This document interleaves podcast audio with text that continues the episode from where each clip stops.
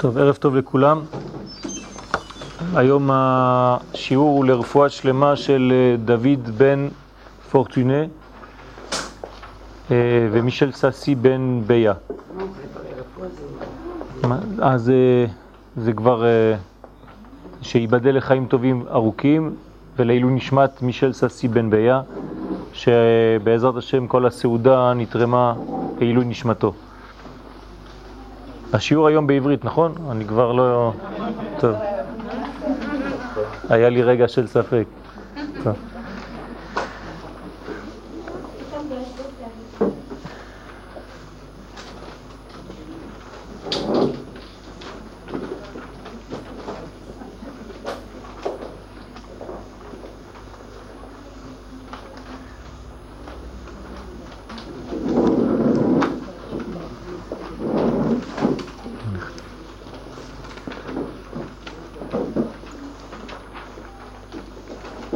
בחודש כסלו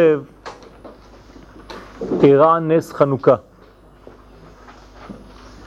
נוהגים לחשוב שחוגגים את חג החנוכה או כל חג. כן? אבל כאן אנחנו מדברים על חנוכה. נוהגים לחשוב שחוגגים את החג בכ"ה לחודש כסלו בגלל מה שאירע ביום זה. כן, קרה משהו אז אנחנו חוגגים את החג. אבל הדברים הפוכים. הנס אירע בגלל שבתאריך כ"ה כסלו מופיע ביקום כולו כוח מיוחד המסוגל להוליד ניסים מסוג הנס של חנוכה. כן, דיברנו כבר על העניין הזה, שבעצם הדברים הפוכים, אנחנו רגילים לקחת את התוצאה ולעשות ממנה סיבה, ולא כן הוא, אלא צריך לדעת שביקום כבר קיים כוח מיוחד, ובגלל זה קוראים ניסים בעצם כל חודש כסלו בדרך כלל, כבר מבריאת העולם, ובתאריך הזה, כן, בערך איזה, בימי בית שני, כן, 200 ומשהו שנה לפני הספירה שלהם, ידעו לנצל את הזמן הזה, את האנרגיה הזאת שיש באוויר, שיש בחלל, ולכן מזה נולד נס חנוכה. מזל קשת שנברא על ידי האות סמך, אני עושה תזכורת של דברים שכבר ראינו בשיעור הראשון, והכוכב השולט שהוא צדק על ידי האות ג', כן, שם סג, אתם זוכרים? ספירת הבינה, וכל כוחו הפנימי של שבט בנימין, זה השבט של החודש, המופיע בכסלב, יחד עם צירוף השם הנכבד ו' י' ה' ה', זה הצירוף של שם הוויה, והסברנו כבר ששתי האותיות האחרונות הן כנגד שני השבועות האחרונים של החודש, שאנחנו ממש בעיצומן, זאת אומרת האותיות הנוקביות שהן כנגד המלכויות או הנקבות, הביטוי של הכלי, כל אלו ביחד הם הרכבה מיוחדת של חודש זה. דרכם מגלה לנו הקדוש ברוך הוא שיש בכסלב אנרגיה שמאפשרת שליטה על כוחה של יוון. בכל דור ודור אנחנו יכולים לשלוט על הכוח הזה הנקרא קליפת יוון בחודש כסלב. אלא שצריך להבין מהו כוחה של מלכות זו. ואם נמצא עדיין בעולם כוח כזה, אולי הוא כבר עבר, הוא כבר לא קיים. ואם הוא קיים, מיד צריך לנצל את ההזדמנות דווקא בחודש הזה כדי לחזור על אותה פעולה ולבטל גם היום את אותה אנרגיה שלילית כמו אז בימים ההם בזמן הזה. ומה הם הכלים שבידינו המאפשרים ניצול חוזר של הזמן לתועלת בניין הקדושה בחיינו ולסילוק התרבות היוונית מתוכנו. כל זה כהקדמה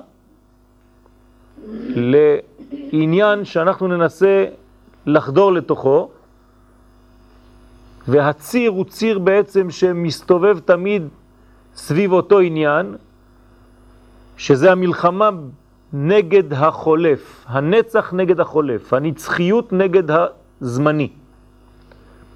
הגמרא במסכת שבת דף כ"א עמוד ב' כותבת כשגברה מלכות בית חשמונאי וניצחום, בדקו ולא מצאו אלא פח אחד של שמן שהיה מונח בחותמו של כהן גדול. ולא היה בו אלא להדליק יום אחד. נעשה בו נס והדליקו ממנו שמונה ימים, לשנה אחרת כבאום ועשאום ימים טובים בהלל ובהודאה. אלו הם דברי הגמרא ממש במסכת שבת. שם בעניין במה מדליקין ובמה אין מדליקין.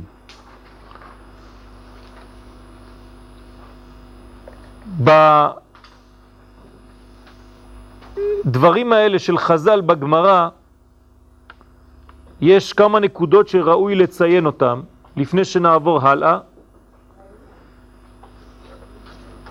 אולי תרשמו לכם בצד, כן, לעניות דעתי יש דבר מאוד חשוב, זה הגבורה, כן, כשגברה, מלכות בית חשמונאי, זאת אומרת יש עניין של מלכות כאן, עניין של גילוי הקדוש ברוך הוא בעולם, הרי למדנו כבר שהמלכות זה הביטוי הגשמי של כוח רוחני,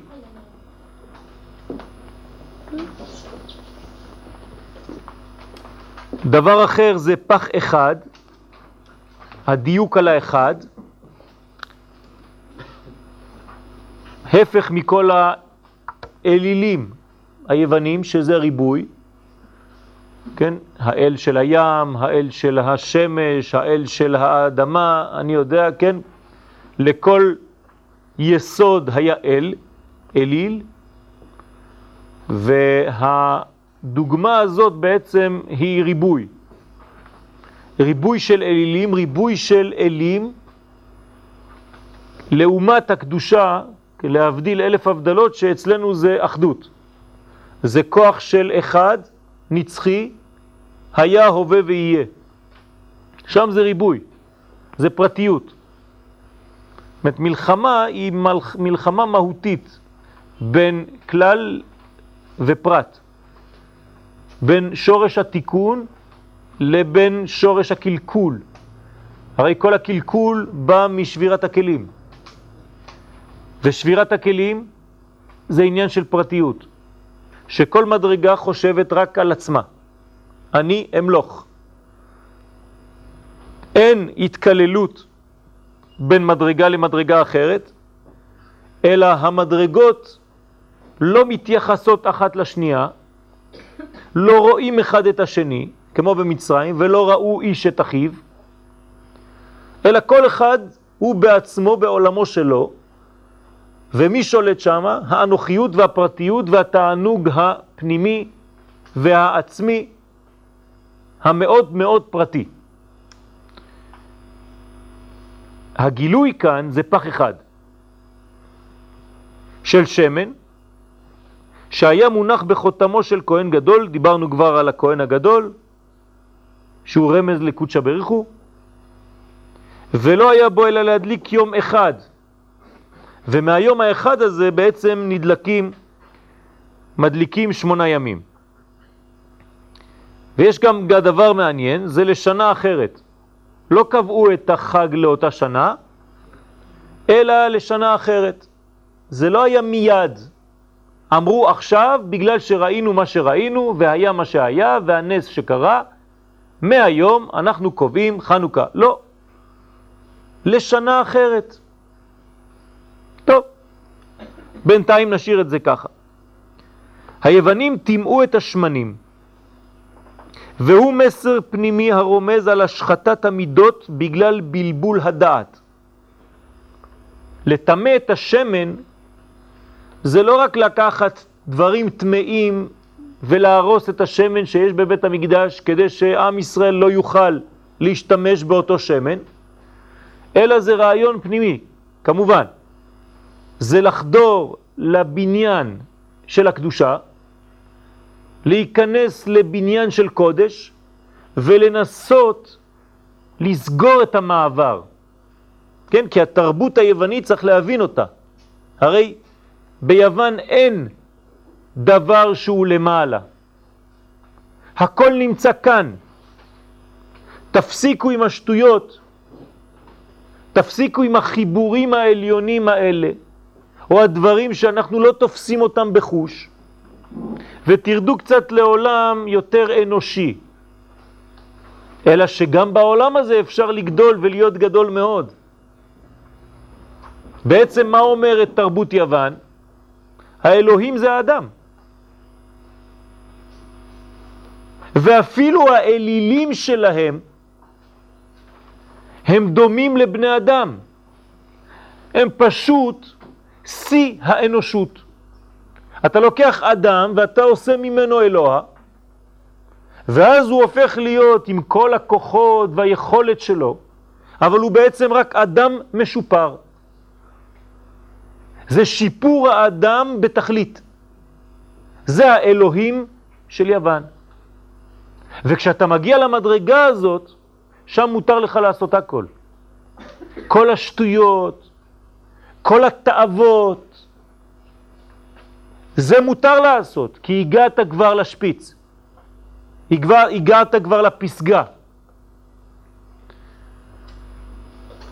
יש כאן בעצם דימוי שהכל מסתובב סביב הציר המרכזי והוא האדם.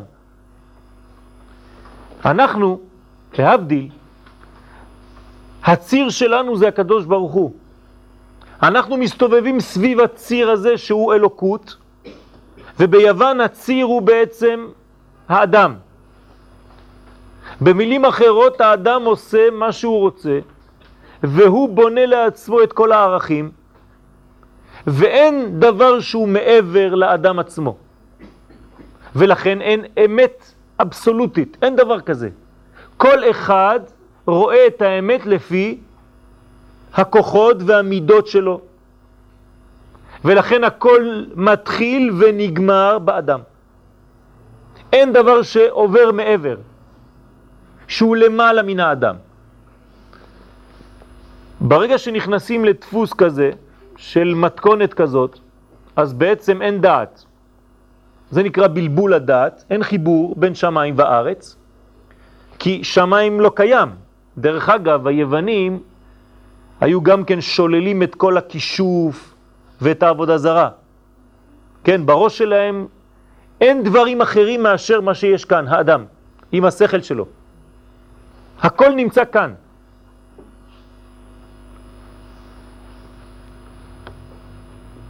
הריבוי נגד האחדות, הפיזור נגד הדעת המחבר.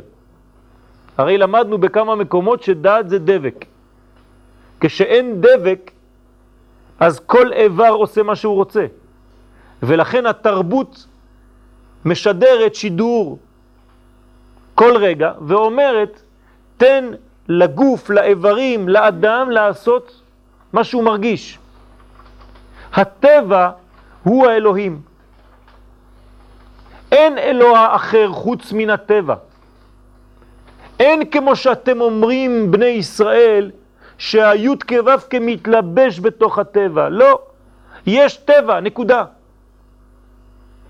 ברגע שהאדם נכנס למלכודת כזו, הטבע מטביע אותו. טבע מלשון לטבוע. כן, הוא נכנס לתוך העולם הזה, והוא תובע בים הגדול של העולם הזה, והוא כבר לא מבין כי הכל אצלו עיגולי. הכל בצורת מעגל, כי הכל נשאר, מתחיל ונגמר כאן בעולם הזה, שזה בעצם מעגלים מעגלים. הכל בצורת גלגלים. יוון בגמטריה זה 66, גלגל. יוון זה גלגל. לא בכדי, כן, האולימפיאדה זה גלגלים גלגלים, אחד בתוך השני. זאת אומרת, הכל עיגול, הכל חטא העגל, כי הכל נשאר בעיגול. מה זה עיגול? אין ערכים, אין מעלה ומטה, אין ימין ושמאל, אין מדרגות, אין הדרגתיות, הכל שווה. עיגול זה צורה, ספירה, כן? כשאני אומר עיגול זה ספירה, זה צורה מאוד מאוד שלמה. עם ישראל לא שולל את הצורה הזאת, אבל הוא מוסיף את הרובד הפנימי של העיגול, וזה היושר, כן? כבר למדנו שאנחנו בעצם מחברים בתוך העיגול הזה, שהוא העולם שלנו, את היושר שמאפשר לצאת ולגעת במדרגה שהיא למעלה.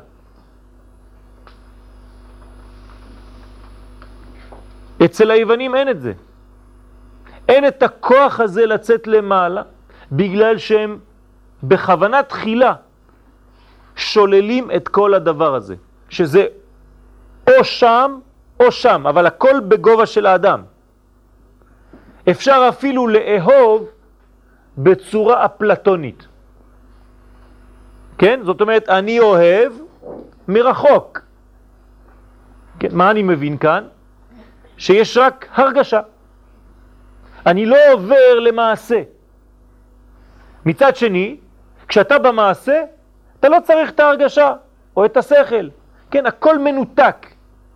או זה או זה. או שאתה מטפל בגוף ואתה באולימפיאדה, או שאתה מטפל בשכל ואתה בפילוסופיה, ואת הכל יש להם, כי בעצם הם גונבים לעם ישראל את השיטה שלו. מה זה לגנוב את השיטה של עם ישראל? הרי היוונים האלה היו חכמים, חכמים להרע. מה הם אמרו לעם ישראל? תורה שבעל פה יש לכם? תורה שבעל פה אנחנו ניתן לכם. פילוסופיה. תורה שבכתב יש לכם? אנחנו נתרגם אותה ליוונית. זה תרגום ליוונית. תורה שבכתב תורגמה ליוונית, ולכן יש לנו עכשיו תמורה, תחלופה, אלטרנטיבה, כן, זה השם שאנחנו מאוד מאוד אוהבים כאן בארץ. יש אלטרנטיבה, יש לי תורה שבכתב ותורה שבעל פה. יש לי את התורה שבכתב ביוונית ואת התורה שבעל פה בפילוסופיה, מה אתה צריך יותר מזה? מה אתה הולך לחפש דברים מחוץ לזה? הנה, אני נותן לך הכל. אני משאיר לך את בית המקדש, אבל הכל עם שכל אנושי. אתה יכול לגור אפילו בארץ, אני לא מסלק אותך. אני משאיר אותך כאן. ולכן זה נקרא חושך. החושך הזה הוא הרבה יותר גרוע מכל הרעש של הגלויות האחרות. אתם יודעים שהגלויות משולות לחיות. כל גלות היא כנגד חיה. יוון משולה לנמר. מה זה נמר? זה כוח גדול, אבל זה גם שקט. כן, הוא מתקרב, אתה לא רואה אותו, אתה לא מרגיש אותו, אתה לא שומע אותו, ופתאום הוא מזנג וקופץ עליך ואוכל אותך. הוא טורף אותך. איך הוא הגיע עד כאן? לא שמעת אותו, הוא בשקט. יש לו קריות מתחת לרגליים, כדי לא לעשות רעש. ככה מופיע יוון, עם קריות מתחת לרגליים וקריות בחיים, וכיף בחיים, ושקט, וכל מה שאתה רוצה, תבלה ותהנה. ואני בעצם עושה עליך עונאה, כי יוון זה לשון עונאה. לעונות, לבלבל,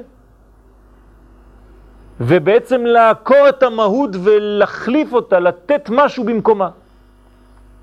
זה נקרא בלבול הדעת. מה קורה? בני ישראל נרדמים.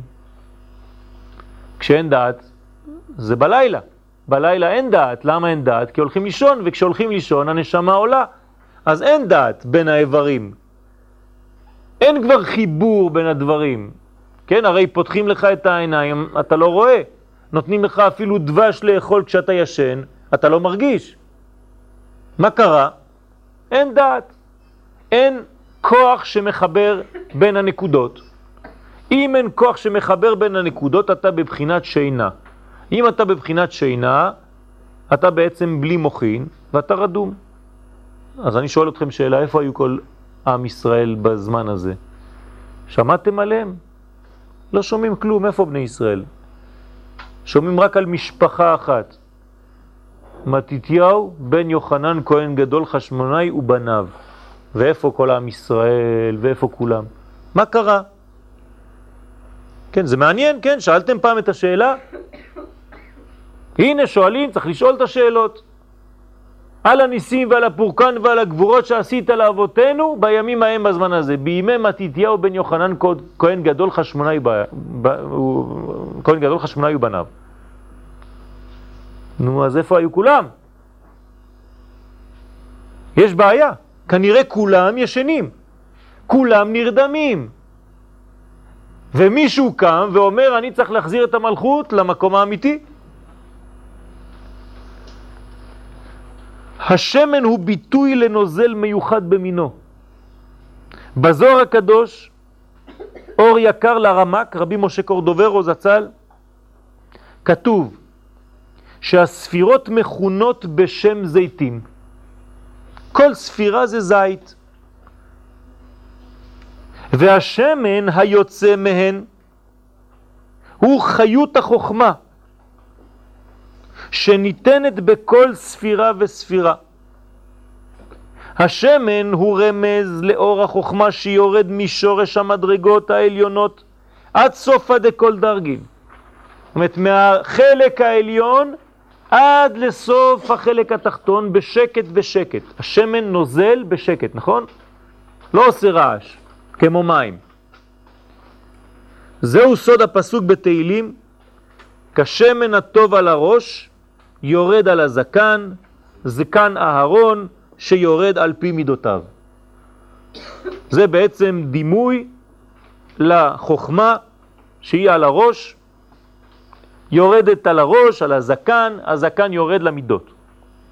זה החוכמה שבאה ממקום עליון, ממקור עליון, ומתפשטת במידותיו של האדם. השמן הטוב על הראש הוא הנמצא בשורשו בכתר. ומשם יורד על הזקן מכתר אל החוכמה. למה זקן זה חוכמה?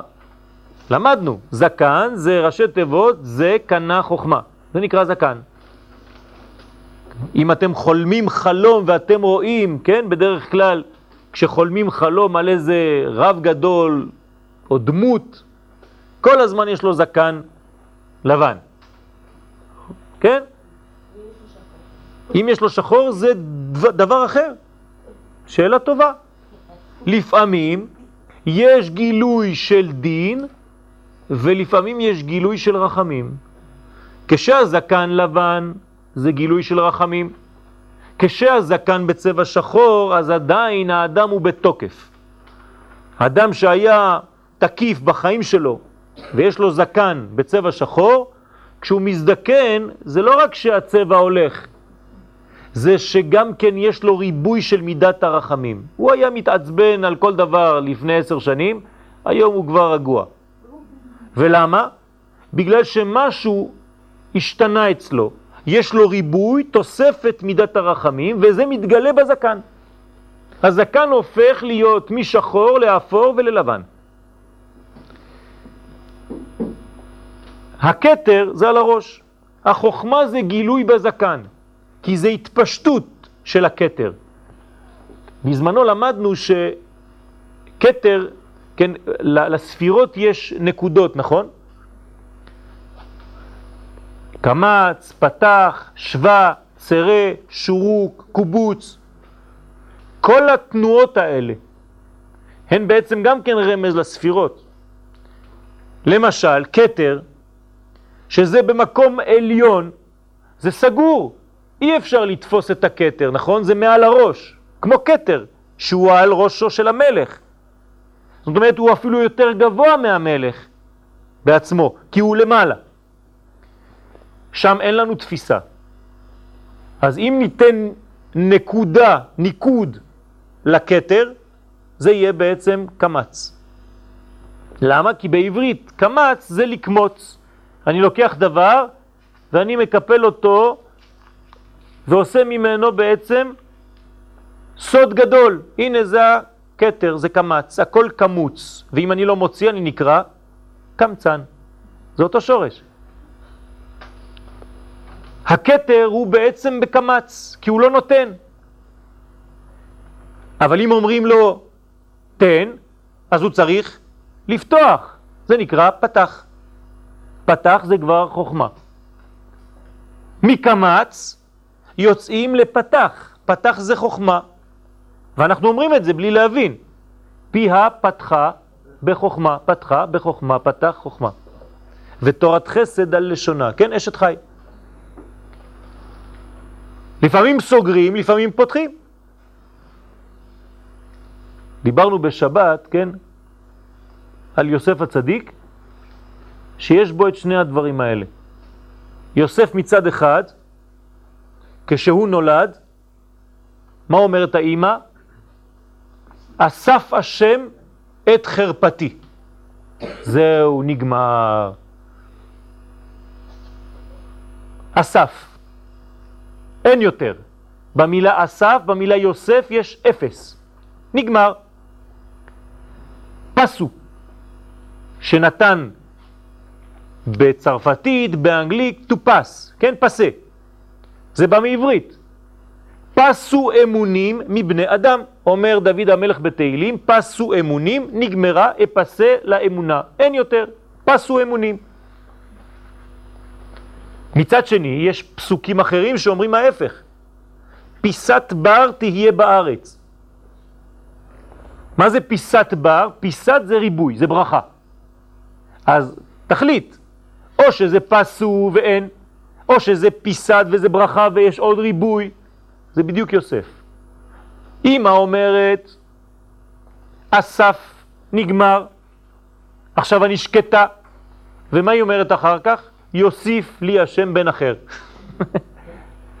אז תחליטי או אסף או יוסיף, זה יוסף. יוסף יש לו את הכוח לפעמים לסגור את הכל, לא רואים כלום, ולפעמים לפתוח, ואז רואים הכל. לכן במדרש כתוב על הכותונת, על כתונת הפסים, כת כותונת שנתן גם כן את הכותנה, קוטון, כותונת. הכותונת הזאת, כתוב שהיא פס יד. מה זה פס יד? פס יד זה כף היד. בעברית צחה, בעברית יפה, אומרים פס יד זה כף היד. מה זה פס? אותו דבר. או שאתה סוגר או שאתה פותח. וכתוב שהכותונת של דוד, של יוסף הצדיק, היו יכולים, מרוב שהייתה עשויה מחומר קל ומחומר חשוב ודק, היו יכולים לקפל אותה ולסגור אותה ביד.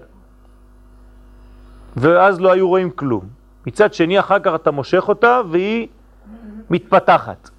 זה היוסף. או צמצום גדול או פתיחה גדולה. זה שיעור בפני עצמו, שבעצם הצדיקים הגדולים, לפני שהם מוציאים אור גדול, הם עושים צמצום.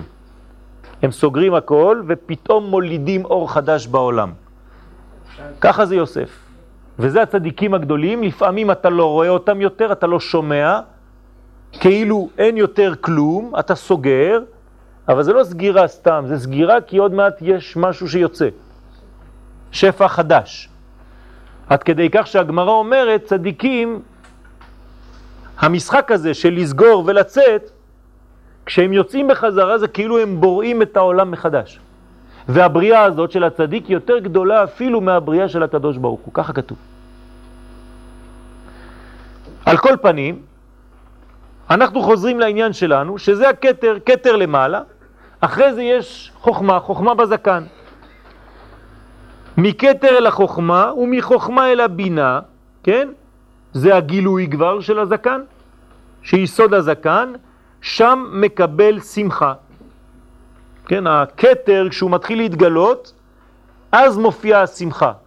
בקטר אי אפשר להרגיש שמחה כי זה עדיין קמוץ, סגור. כי שמן וקטורת ישמח לב. ככה כתוב בפסוק. השמן והקטורת זה שמחה, כי שמן זה חוכמה וקטורת זה חיבור. כן, לקטור בארמית זה לקשור בעברית. ט' ושין זה אותו דבר. כתורה, כשורה. ומשם יורד השמן על זקן אהרון, איש החסד.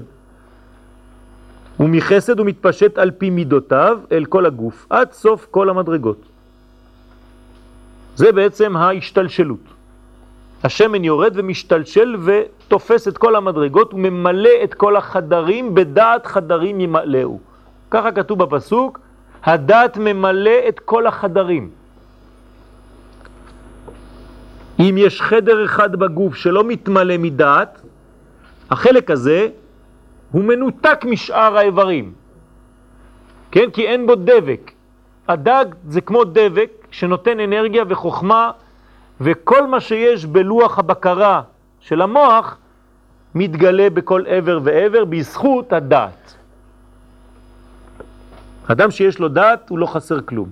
דעת קנית, מה חסרת? אבל אדם שאין לו דעת הוא לא קנה כלום. דעת חסרת, מה קנית? שום דבר. השקט שבו נוזל השמן הוא עוד פן אחד בעניין החוכמה, שמתפשטת במידות בעמקות ודיוק נפלאים, לכן זה בשקט, כי זה נוזל וממלא כל פרט ופרט, עד כדי כך שכל הפרטים הופכים להיות כלל אחד גדול.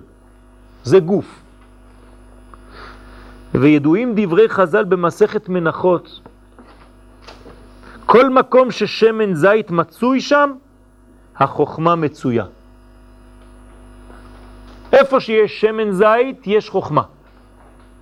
וזה מה שאומרים חז"ל כל הזמן, שתקפיד האישה להדליק בשמן זית, ומי שמקפיד בשמן זית, הוויין לבנים תלמידי חכמים. הקדוש ברוך הוא נותן לו בנים תלמידי חכמים.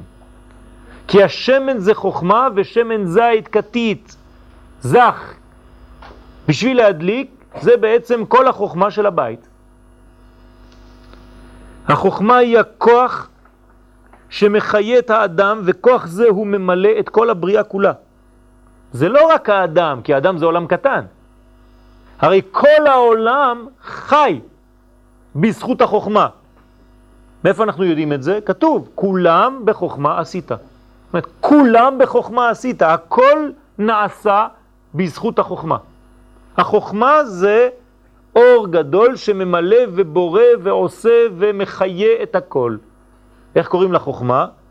תורה, אורייתא, זה חוכמה, זה השמן.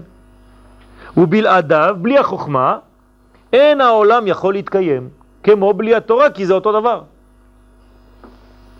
לפי זה, כשמדברים על החוכמה, בעצם מדברים על התורה.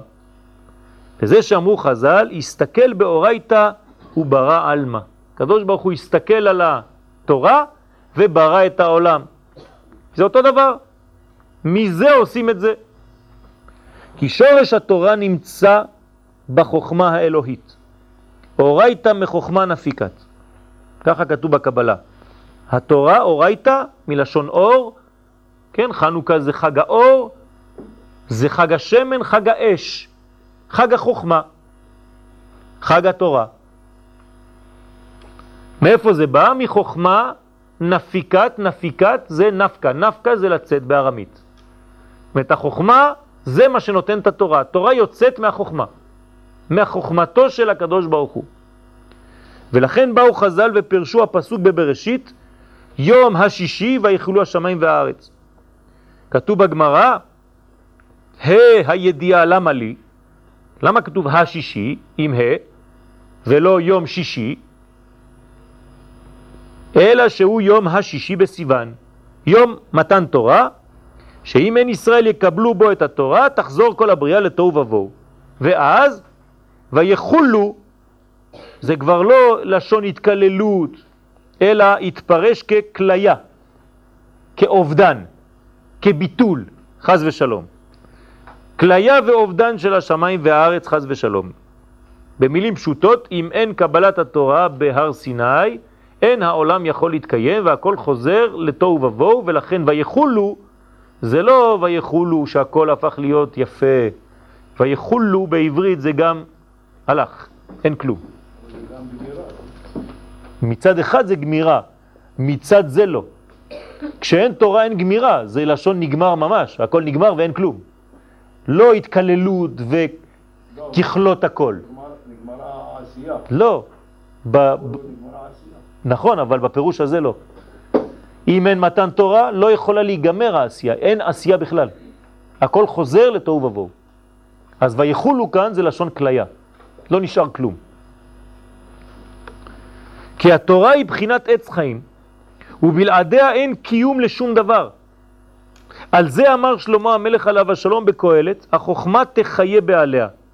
ועוד כתוב באיוב, ימותו ולא בחוכמה. אומרת, או שיש חיים או מוות. זאת אומרת, או שיש חוכמה או אין חוכמה. זה בלי חוכמות אין חיים. עם חוכמה יש חיים. תשימו לב, החוכמה היא בלשון יחיד. כשאנחנו מדברים על חוכמת יוון, אנחנו מדברים כבר בריבוי, חוכמות, חוכמות חיצוניות. חוכמת התורה היא אחד, זה החוכמה של האחד.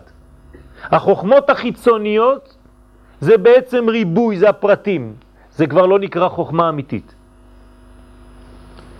לומר לך, כי ללא תורה יש מוות, זה מה שנשאר. והחוכמה נמשלה לשמן כי ממנו מדליקים אור. והופעת האור בפעם הראשונה בתורה היא בפסוק ויומר אלוהים יהי אור.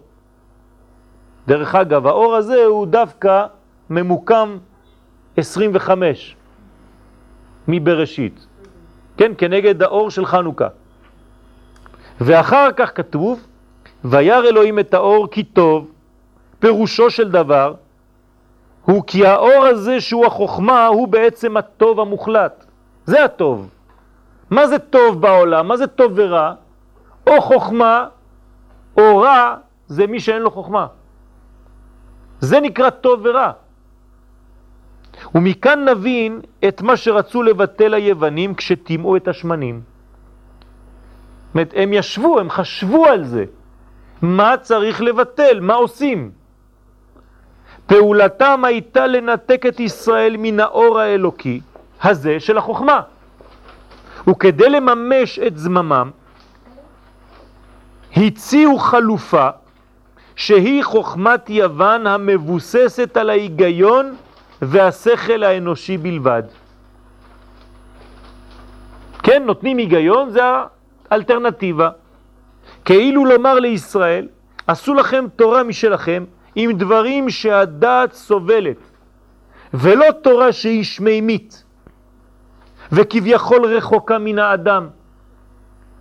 זה מה שבאים יוון לומר. עכשיו תשכחו יוונים עם כל מיני תחפושת של יוונים, ותתרגמו את הדברים להיום.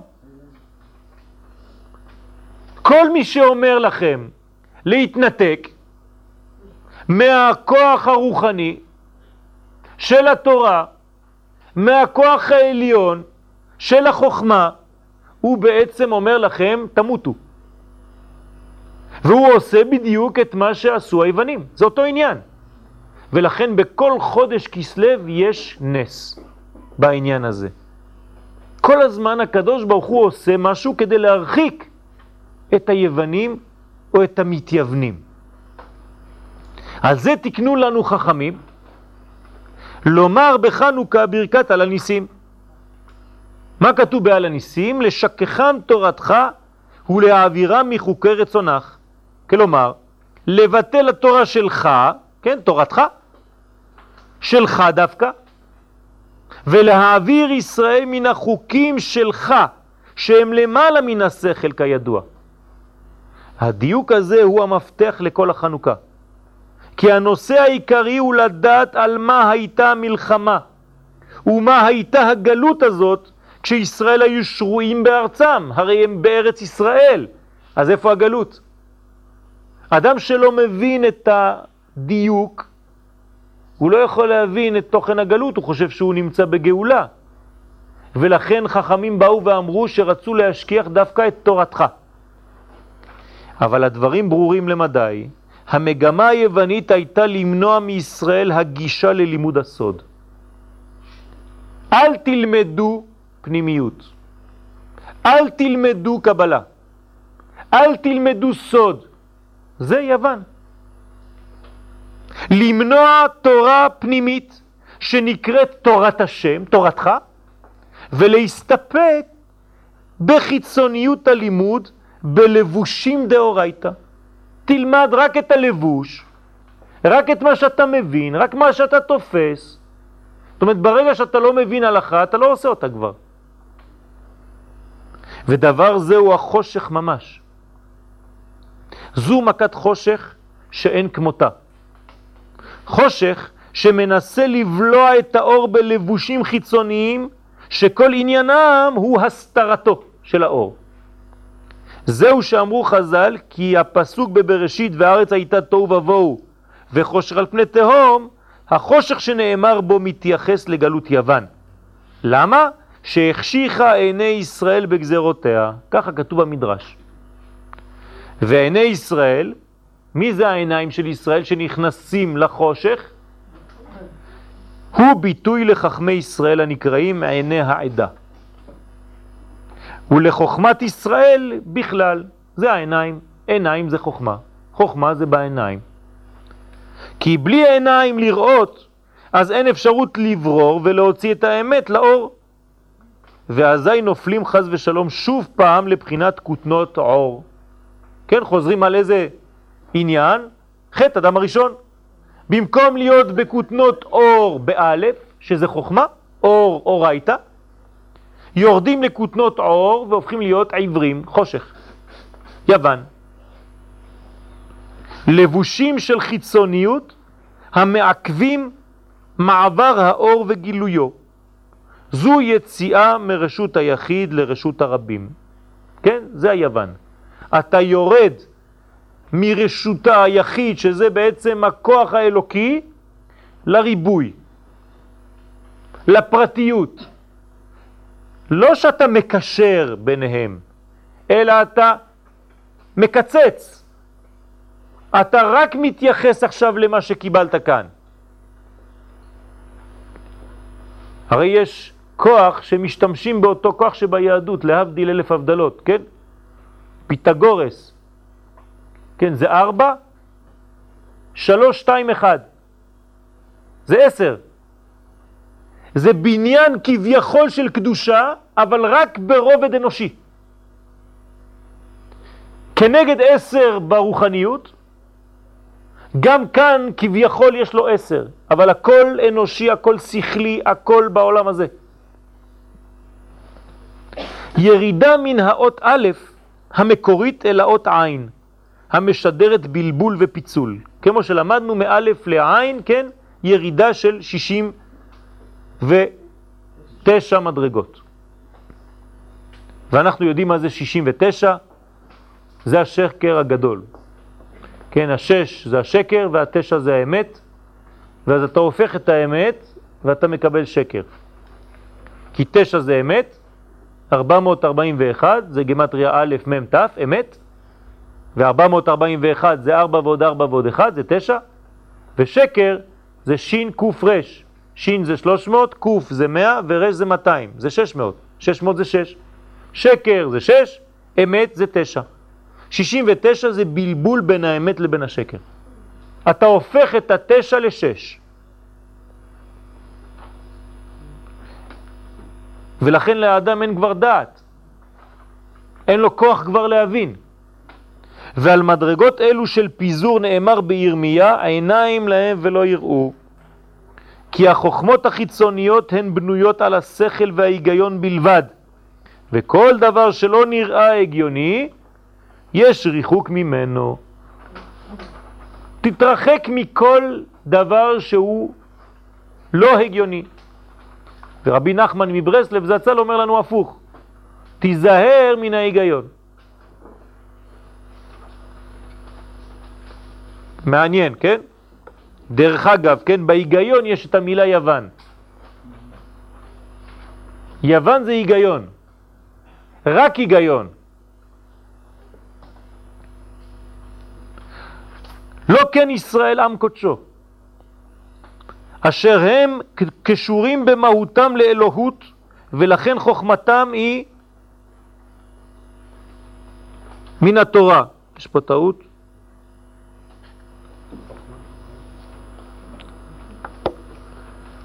חוכמה שהיא אלוהית. ואת הקשר הסגולי הזה חשבו היוונים לבטל באומרם לישראל, כתבו לכם על קרן השור שאין לכם חלק באלוהי ישראל. למה על קרן השור? שור זה יוסף, כן. לא, לא, אני לא מדבר על הפשט שהילדים היו שותים מהקרן, כן? זה כבר הסברנו. עכשיו אנחנו קצת מעמיקים יותר. שור זה יוסף. מה זה שור בכלל? שור זה הבהמה הכי חזקה, נכון? בעולם הזה זה כוח. ומה זה לכם כתבו לכם על קרן השור? זאת מה אנחנו אומרים לכם? מה אנחנו מלמדים אתכם? שהעיקר זה הכוח האנושי. תשימו לב, אנחנו, אפילו המשחקים הילדים שלנו, המשחקים הקטנים שלנו, הם מראים על ההפך. אנחנו צריכים לזכור ולהאמין ולהבין שהכל בא מלמעלה. וזה עניין הסביבון. מה זה סביבון? מישהו מחזיק אותנו מלמעלה ומסובב את העולם. זה נקרא סביבון, שהוא מסתובב. זאת אומרת, מישהו מלמעלה מסובב את העולם שלנו פה למטה. יש לנו חג שאנחנו כן עושים את הצד השני גם כן. זה פורים, זה הרעשן. אנחנו תופסים מלמטה ומסובבים את העולמות העליונים. אבל אנחנו צריכים לחבר ביניהם. יוון זה רק חצי. ולכן הם אומרים, כתבו לכם על קרן השור. החושך של יוון הוא גלות וניתוק היחס היסודי בין ישראל לאביהם שבשמיים. ולכן כשגברה מלכות יוון באו וטימו את השמנים, כלומר רצו לחסות על אור החוכמה כי ידעו שבכך הם יצליחו לנתק את ישראל מכל דבר אחר כי פעולה כזו שהיא שורשית תשפיע לרעה על כל הקומה חז ושלום. אז הם הלכו לטפל בשורש, טיפול שורש נגד ישראל חז ושלום. אם מטפלים בשורש